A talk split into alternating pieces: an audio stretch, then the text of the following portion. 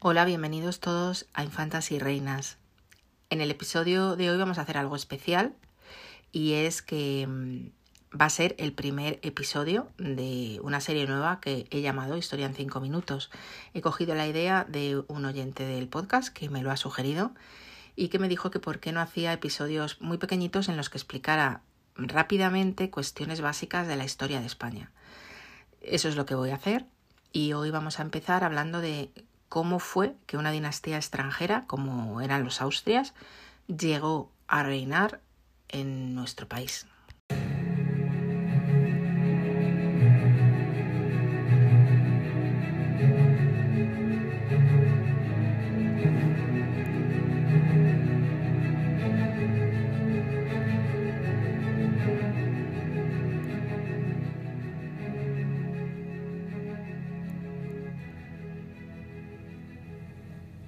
Para poder contestar a esta pregunta debemos retrotraernos a los reyes católicos.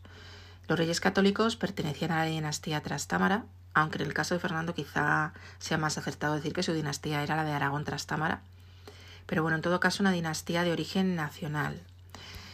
Y en aquel momento ellos se casaron y tuvieron varios hijos. Eh, uno de ellos fue varón, el príncipe Juan, y fue el heredero de todos los reinos de sus padres durante los aproximadamente 20 años que vivió, pero murió joven, aunque ya estaba casado. El problema fue, bueno, pues ahora qué pasa, eh, quién es el heredero o quién es la heredera, mejor dicho, porque todas las demás hermanas sobrevivientes eran chicas. los derechos al trono, los derechos sucesorios de sus padres pasaron a la mayor de ellas, que era Isabel, que se la conoce como Isabel de Aragón. Estaba casada con el rey de Portugal y tuvo un hijo con él, muriendo en el parto. Por tanto, los derechos pasaron a ese niño, Miguel de la Paz, que criaron sus abuelos los reyes católicos en España, pero el niño, como era muy normal en la época, murió con poca, con poca edad. En el momento que muere Isabel de Aragón, la hija primogénita, y muere su hijo, los derechos pasan a la segunda hermana, que es Juana. Juana vivía en los Países Bajos porque se había casado con Nasburgo, con Felipe, el que pasó a la historia como Felipe el Hermoso. Ya sabéis la historia que hubo con Juana. Juana en principio heredó el Castilla de su madre, de Isabel la Católica, que fue la primera que murió. Y posteriormente, cuando, cuando Fernando el Católico murió unos años más tarde, dejó como heredero a su nieto, a Carlos V, que era hijo de Juana. Ya sabéis que Carlos V es Carlos I de España y V de Alemania, pero como la dignidad de emperador es mayor que la dignidad de rey, cuando coinciden en una misma persona dos rangos, se le conoce por el más alto. Es por eso por lo que se le suele conocer como Carlos V. Entonces, fijaros la situación que se dio.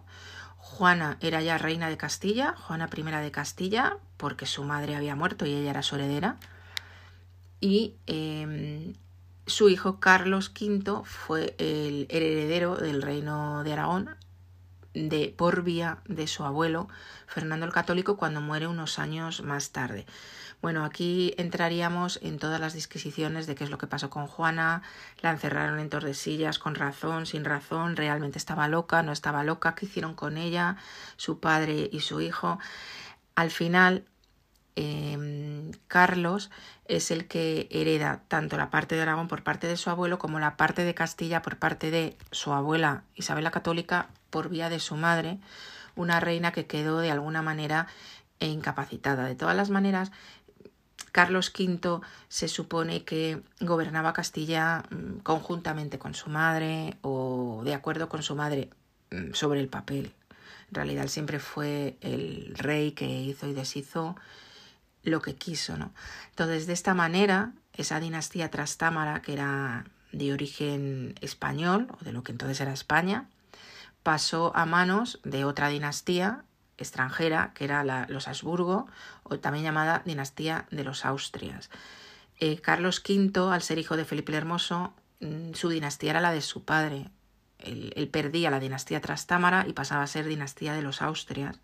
Y por eso eso fue la familia reinante durante tantos años luego en, en nuestro país, porque estuvieron casi 200 años desde que puso un pie en nuestro territorio ese, ese Carlos adolescente, hasta que murió Carlos II, que llevaba también su nombre, en el año 1700.